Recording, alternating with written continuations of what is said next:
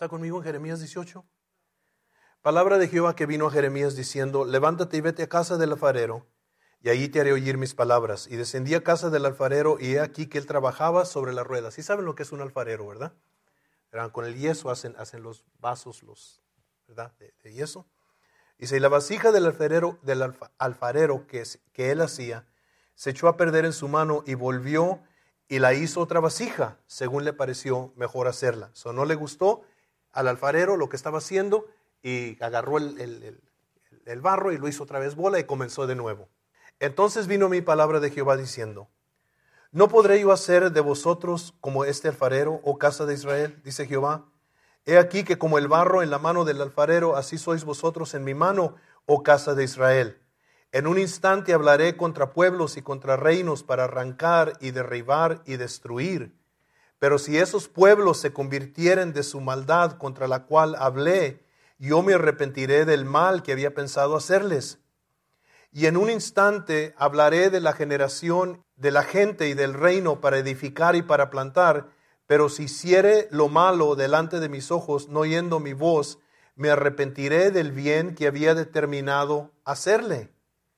Ahora pues habla luego a todo hombre de Judá y a los moradores, moradores de Jerusalén, diciendo, así ha dicho Jehová, he aquí que yo dispongo mal contra vosotros y trazo contra vuestros designios. Conviértase ahora cada uno de su mal camino y mejore sus caminos y sus obras.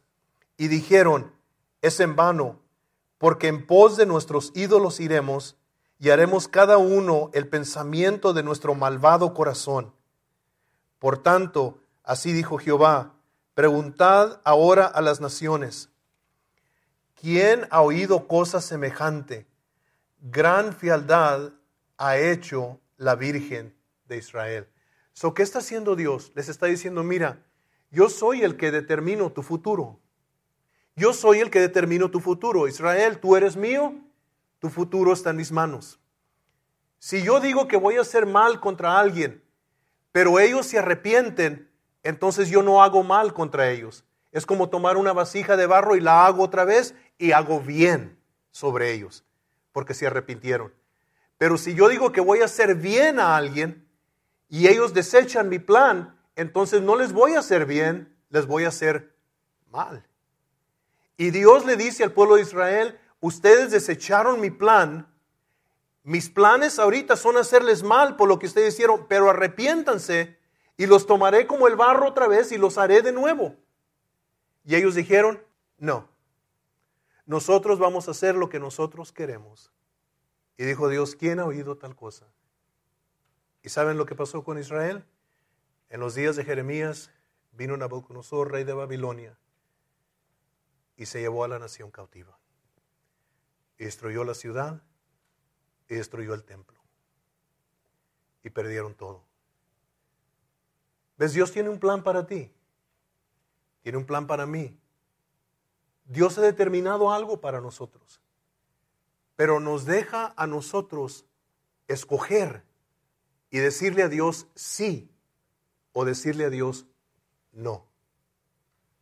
Y lo que no entendemos es la desgracia que nos puede traer negar el plan de Dios entonces hay mucho peligro en decirle a Dios no. Yo voy a hacer las cosas como yo quiero, yo voy a hacerlas a mi manera, yo voy a hacerlas como a mí me parece. Y Dios dice, mira, no vas a tener éxito. Porque sabe que había profetas, Jeremías pobrecito. Los profetas estos, para ganarse el favor del rey y de la gente, les decían al pueblo, todo está bien, no hay problemas, Dios está con nosotros. Y Jeremías dijo, no, Dios no está con nosotros. Él está airado contra nosotros y quiere que cambiemos nuestros malos caminos. Y ellos dijeron, no, estás mintiendo, Jeremías. ¿Y sabe qué le hicieron a Jeremías? Lo golpearon y lo echaron a la cárcel. Y estando Jeremías en la cárcel, le dijo a Dios, le dijo, mira, dije lo que, dijiste, lo que tú me dijiste que dijera y mira dónde me pusieron. Y Dios le dijo, no, no, te preocupes, Jeremías, yo estoy contigo. Y entonces hay veces que para tomar el plan de Dios vas a ir en contra de la corriente. vas a encontrar resistencia. Ah, eh, los cristianos cometen el error de decir, wow, yo, yo acepté el plan de Dios, todo se me va a hacer fácil. No, a veces te pone más duro. Pero a la larga vale la pena. Y entonces hay mucho peligro porque si rechazas el plan de Dios, ¿qué estás rechazando? Tu futuro. Tu futuro. Y hermanos, es duro a veces, porque tu carne quiere satisfacerse. Tu mente a veces no haya lógica en lo que Dios te dice. Luego tiene resistencia a veces hasta dentro de la misma familia. A veces hay burlas. Hay gente que te llama nombres. Los amigos que eran tus amigos en el trabajo ahora empiezan a hacerte burla, pero tienes que tener visión. Dios tiene un plan y te sujetas a ese plan porque es peligroso zafarte del plan de Dios. Israel se zafó del plan de Dios. Le dijeron, no, es inútil, servirte a ti es inútil, nosotros vamos a hacer lo que nosotros queremos hacer. Voltea a su hermano y dígale, mira, ni tú ni yo vamos a rechazar el plan de Dios. Dígale, es que yo tengo mucho que perder. Yo tengo mucho que perder. No, lo tercero que quiero que veamos es que para poder entender la plenitud del plan de Dios para nuestras vidas debemos conocer quién Él es. Para poder entender la plenitud del plan de Dios para nuestras vidas debemos conocer quién Él es. Vamos a Efesios capítulo 1. Efesios capítulo 1. ¿Está conmigo? El apóstol Pablo está escribiendo a esta iglesia. Dice, por esta causa también yo, habiendo oído de vuestra fe en el Señor Jesús y de vuestro amor para con todos los santos, no ceso de dar gracias por vosotros, haciendo memoria de vosotros en mis oraciones, para que el Dios de nuestro Señor Jesucristo, el Padre de Gloria, os dé espíritu de sabiduría y de revelación en el conocimiento de Él, alumbrando los ojos de vuestro entendimiento, para que sepáis cuál es la esperanza a que Él os ha llamado y cuáles las riquezas de la gloria de su herencia en los santos, y cuál la supereminente grandeza de su poder para con vosotros los que creemos según la operación del poder de su fuerza. ¿Ok? So fíjese, fíjese lo, que, lo, lo, que, lo que dice el apóstol. Yo quiero que ustedes conozcan quién es Dios. Yo quiero que ustedes conozcan quién es Dios. Y mire lo que está pidiendo. Les está pidiendo que Dios les dé un espíritu de sabiduría. Now, miren, entiendan algo en esto, no está pidiendo que les dé el Espíritu Santo. Está pidiendo que haga los espíritus de ellos sabios. ¿Ok? Tú tienes un espíritu, tú eres un espíritu que vive en un cuerpo. Hay un hombre espiritual en ti. Eso fue lo que nació de nuevo. Cuando tú viniste a Cristo, no nació de nuevo tu carne. Por eso te sigue dando problemas pero nació de nuevo tu espíritu, tu hombre espiritual nació de nuevo. Y toda la comunicación que Dios tiene contigo es al hombre espiritual. Jesús dijo, la carne para nada aprovecha. Tú crees que la palabra de Dios la oyes con estos oídos, pero la palabra de Dios la oyes con los oídos del corazón. Ahí es donde penetra, ahí es donde entra y hace la diferencia. Dios avivó tu espíritu para que pudieras ver cosas espirituales, oír cosas espirituales y entender cosas espirituales, porque Pablo dijo que el Evangelio de la cruz es locura a los que se pierden. Pero Dios te hizo nacer de nuevo. Y el apóstol Pablo dice, yo quiero que Dios les dé a ustedes en su espíritu sabiduría. Yo quiero que ustedes sean sabios en lo espiritual. Hay algunos de ustedes que son bien sabios en lo carnal. Now, come on. Si hay algunos de ustedes que saben echar mentiras, mejor que el diablo. Hay algunos de ustedes que en lo carnal se las saben inventar. Saben manipular. Bueno, déjenme decir eso de nuevo. Sabían. Pero Dios quiere que, que tengas en tu espíritu sabiduría. Y el apóstol Pablo, eso es lo que dice, dice que, él dice, yo estoy orando por ustedes. Yo estoy orando por ustedes y mi oración es que Dios les dé un espíritu de sabiduría y luego dice, y de revelación en el conocimiento de Él. Que Dios te revele cosas de Dios te dé conocimiento de quién es Dios, que lo conozcas. No, ¿qué tantos de ustedes me conocen a mí? En verdad, muy pocos de ustedes me conocen a mí. Conocen de mí, pero que me conozcan a mí. Hay una persona aquí que verdaderamente me conoce a mí y es mi esposa. Ella me conoce a mí. Mi esposa, a lo mejor yo me paro aquí y ustedes dicen, qué calmado es el hermano Aranda. Y mi esposa les diría, nada, lo deben de ver enojado. You ¿Qué paciente es el hermano Aranda? No, lo deben de ver. Lo deben de... Ella me conoce a mí. ¿Por qué la gente, la gente cristiana, batalla para tenerle confianza a Dios? Porque no lo conocen. Y Pablo dice, yo quiero que Dios les dé sabiduría espiritual, que les revele y les dé conocimiento de quién es Dios. Que lo conozcan a Dios. Y así cuando alguien te trata de levantar una mentira de Dios, tú dices, no, no es cierto, porque yo lo conozco. Cuando estás hablando con alguien y dices, Dios me falló, tú dices, ah, ah, no, a lo mejor no le dices su cara porque la persona está pasando por un mal momento o algo, pero dentro de ti dices, no, yo sé que Dios no le falló porque Dios nunca falla. A lo mejor te dicen, es que Dios llegó tarde. Tú dices, no, yo conozco a Dios y Él nunca llega tarde. A lo mejor alguien dice, es que Dios no me ama a mí. Tú dices, no, Dios es amor. Él ama a todos. Es que Dios no me puede perdonar a mí. No, Dios perdona multitud de pecados. ¿Sí me entiendes? ¿De dónde está saliendo eso? ¿De tu mente? No, está saliendo de tu espíritu. Porque a Dios no lo conoces en la carne, a Dios lo conoces en el espíritu. Por eso el cristiano cuando adora, algo sucede. Porque cuando adoras, no adoras con la carne, adoras con el Espíritu. Y el Espíritu hace contacto con Dios. Y en el momento de tu adoración, algo sucede. La hermosura de Dios se te revela. La belleza, la grandeza de Dios, la majestad de Dios se te revela cuando tú lo adoras.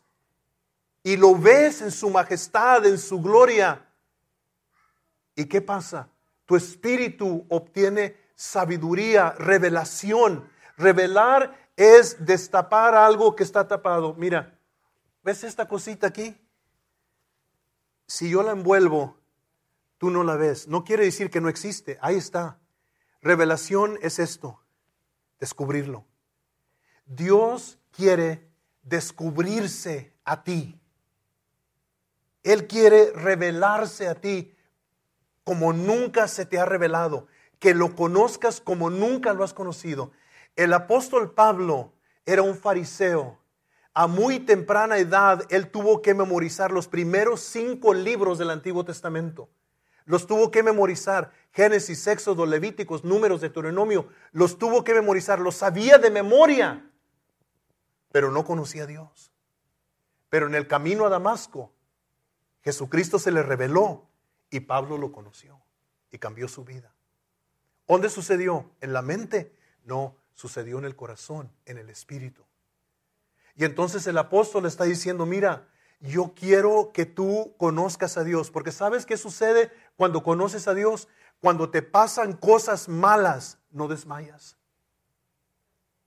Cuando te pasa una desgracia en la vida que tú no entiendes, que no sabes por qué sucedió, algo de lo interior te sostiene y dice, no, es que yo sé que Dios es bueno, yo no sé cómo me va a sacar, yo no sé cómo me va a sanar, yo no sé cómo me va a restaurar de esto, pero yo sé que Dios lo va a hacer.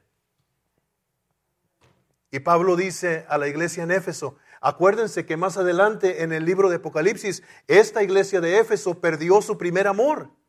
Y Pablo dice, yo estoy orando por ustedes que Dios les revele estas cosas. Y mire lo que dice el verso 18, alumbrando los ojos de vuestro entendimiento, para que sepas cuál es la esperanza a que Él os ha llamado y cuáles las riquezas de la gloria de su herencia en los santos. Fíjese de lo que habla, habla de entendimiento, habla de esperanza, habla de riquezas, habla de herencia. Dice, yo quiero que ustedes descubran todo esto que Dios tiene para ustedes. Todo esto. Y luego dice, ¿y cuál la supereminente grandeza de su poder? ¿Qué palabras usa Pablo, verdad? En otras palabras, su poderote. ¿Ok? Su podererote. Porque son las palabras que él usa. Dios, hermanos, tiene poder. ¿Has visto las estrellas? El otro día en nuestra casa estamos mirando a Júpiter. Aparecieron las estrellas y estamos mirando a Júpiter y luego estamos mirando a Saturno, estamos mirando a Mercurio, estamos mirando a Marte. Lo estamos mirando en el cielo y luego vimos un, este, un resplandor de una estrella muy lejana y dicen que esa estrella, ese planeta está tan grande, ese planeta, y está girando a través del universo, de la galaxia, a una velocidad tan grande que la ciencia dice que no pueden imaginarse qué poder pudo lanzar un objeto tan grande con tanta velocidad en el universo. Dicen que no pueden imaginarse y nosotros como cristianos dicen, hey, y yo sé quién, se llama Dios y tomó ese planeta y le hizo pum y se arrancó. Y es lo que Pablo está diciendo. Jesucristo tiene todo poder todo poder.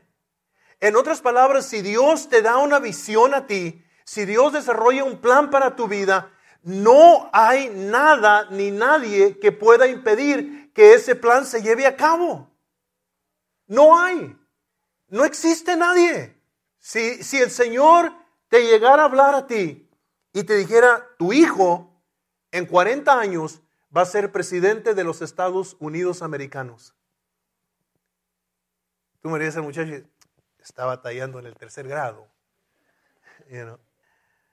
me, ya mero lo reprobaban, pasó de panzazo. Pero es que Dios ve algo que tú no ves. Y Dios tiene poder para hacerlo. En el, en el 2007 me parece que fue, si no me equivoco, en el 2007 hubo una profecía por un hombre llamado Kim Clement. Y Kim Clement profetizó que Dios iba a poner una trompeta en la Casa Blanca. Dijo, y esa trompeta se va a llamar Trump. ¿Y sabe qué? Se cumplió. Dijo, yo voy a poner una trompeta en la Casa Blanca, esa trompeta se va, se va a llamar Trump. Yo vi una profecía en Fort Worth, en el Tarrant County Convention Center, años atrás, antes de que cayera el muro de Berlín, en una convención de Kenneth Copeland Cayó el Espíritu Santo y Kenneth Copeland cayó de rodillas y comenzó a profetizar. Esto es antes de que cayera el muro de Berlín, antes de que Reagan dijera esas palabras. Y la profecía fue esta, así dice el Señor, yo voy a derribar el muro de Berlín. Seis meses después se derribó el muro de Berlín.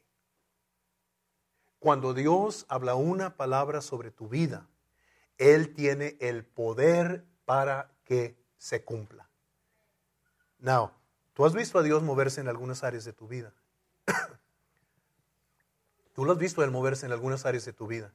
Pero mira, esas cosas que Dios hizo en tu vida fue solamente preparación para que le creas por las cosas más grandes.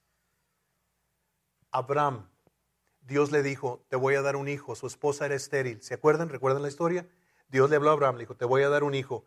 Pasaron los años, vino, eh, vino este, Sara, la esposa de Abraham, este, porque era una mujer muy espiritual, y le dijo, mira, ya estamos viejos, ah, tú y yo ya casi, ya no hay mucho romance, ya, you este, yo ya no puedo tener hijos, ah, toma la criada y embarázala a ella y que ella tenga un hijo y yo digo que es mío.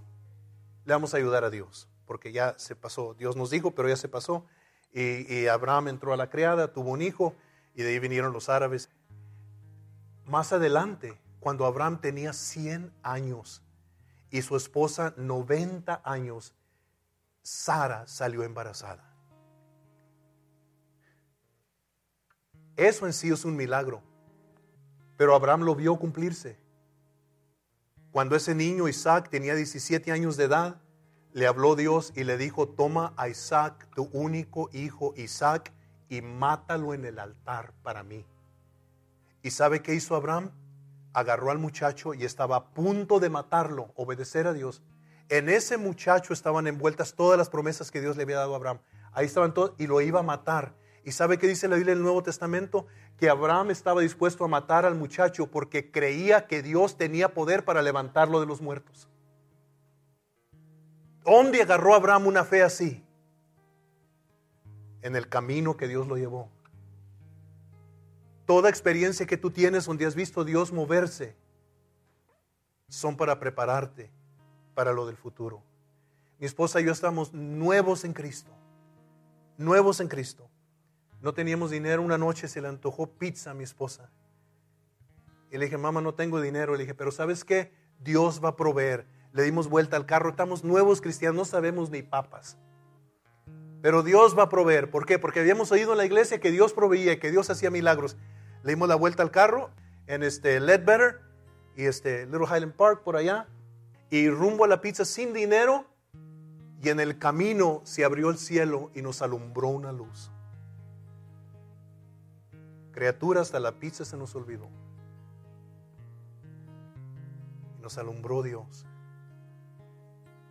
Hace años Jesse se quejó con mi esposa y le dijo que quería este wings, chicken wings de Red Lobster.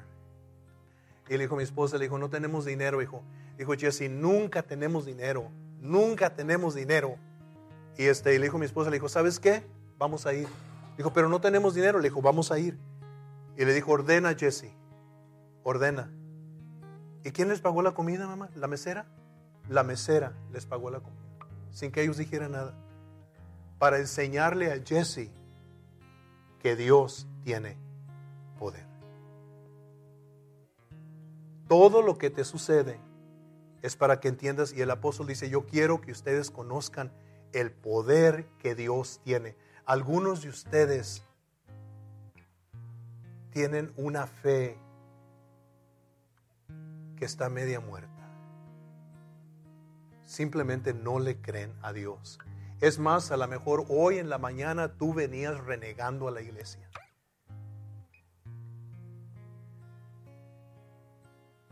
Y Dios te quiere dar visión. Que salgas de este edificio, que salgas de tus limitaciones y que digas, todo lo puedo en Cristo que me fortalece. Quiero leerle estos versos de Juan capítulo 1, porque Juan miró algo que nunca había visto antes. Versos 14, Juan capítulo 1, verso 14. Aquel verbo fue hecho carne, está hablando de Jesús. Aquel verbo fue hecho carne y habitó entre nosotros Dice, y vimos su gloria, gloria como del unigénito del Padre, lleno de gracia y de verdad. ¿Qué dijo Juan? Dijo, Él se reveló entre nosotros y vimos su gloria. Nosotros vimos la gloria de Dios. Hermanos, a lo mejor ustedes dirán, bienaventurado Juan, ese mismo Dios se ha revelado a nosotros. Nosotros hemos visto su gloria. Yo le voy a decir que yo vi la gloria de Dios cuando mi esposa se me estaba muriendo en la casa. Había acabado de dar a luz a Esteban y se le ocurrió a mi esposa puchar un, carro y se le vino un derrame de sangre. Estaba en la casa y se estaba vaciando y le dije, Nina, vamos al doctor. Y me dijo, no, ora por mí. Y toqué su cuerpo y su cuerpo se estaba enfriando. Mi esposa se estaba muriendo. Llamé a la iglesia donde nosotros habíamos salido en el culto, tenían culto, nunca contestan el teléfono en el culto, pero fueron y contestaron el teléfono. Les dije, Nestor, que me ayuden a orar por mi esposa, se está muriendo. Y se comenzó, e, ellos se pusieron a orar, me, puse yo a orar por mi esposa y mi esposa me dijo que ya se había parado la sangre, entró el color otra vez en su cuerpo, entró el calor otra vez en su cuerpo. Dios me la levantó prácticamente de entre los muertos. Vimos su gloria. ¿Tú has visto su gloria? Cuando a veces has venido a la iglesia y te sientes tan vacío, tan vacía, y el Espíritu Santo ha visitado tu vida y te ha tocado y tú has salido diferente.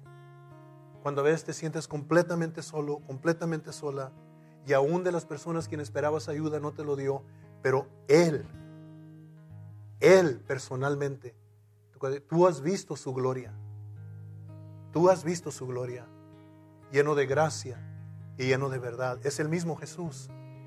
Ese Jesús tiene un plan maravilloso para ti, más grande de lo que tú te imaginas, más de lo que tú puedes ver ahorita. Ahorita quizás solamente ves los problemas y la resistencia y la contra en contra de ti, porque Satanás está asustado hasta los calcetines de que tú captes la visión que Dios tiene para ti, que la creas y que la comiences a implementar. ¿Sabes por qué?